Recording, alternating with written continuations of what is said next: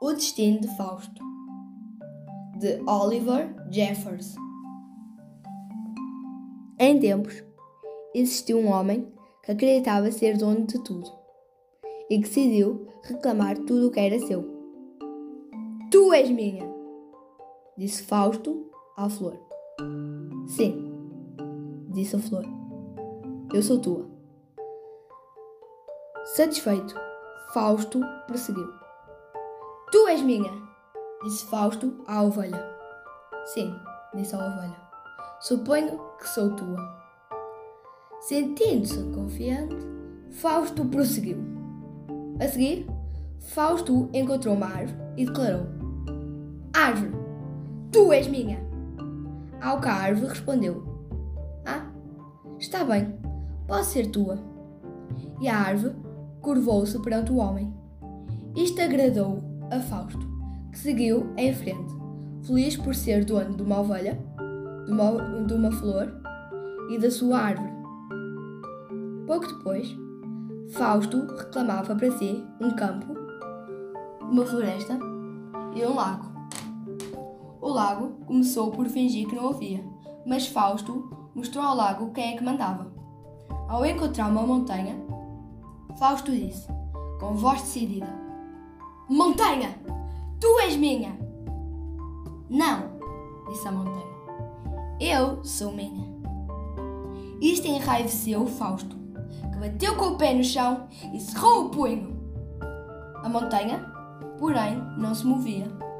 Mas Fausto reagiu com tal fúria que nem dava para acreditar. A montanha ia ver quem é que mandava. No fim, a montanha curvou-se perante Fausto e disse: Sim, tu é que mandas. Sou tua. Sentindo-se muito confiante, Fausto conquistou facilmente um barco para se fazer ao mar. Pois, uma montanha, um lago, uma floresta, um campo, uma árvore, uma ovelha e uma flor não lhe bastavam. Quando já se encontrava muito longe da costa, Fausto disse com voz pulsante: Mar, tu és meu. Mas o mar ficou em silêncio. Tu és meu, mar. Sei que me estás a ouvir, disse Fausto ainda mais alto. Então, após algum tempo, o mar disse baixinho: Eu não sou teu. Enganas-te! És meu! Respondeu Fausto, sem saber para onde olhar, pois a voz parecia vir de todas as direções. Mas tu nem gostas de mim, disse o mar. Enganas-te novamente, disse o homem. Eu gosto muito de ti. Mas Fausto estava a mentir. E o mar sabia. Como podes gostar de mim? Se não me compreendes? Perguntou o mar a Fausto. É a terceira vez que te enganas, respondeu Fausto. Eu compreendo-te muito bem. E acrescentou impaciente. Admite por fim que és meu, ou mostrar-te-ei quem manda. E como farás isso? perguntou o mar. Vou bater o pé e cerrar o punho. Se queres bater o pé, então vem mostrar-me como se faz, para que eu perceba.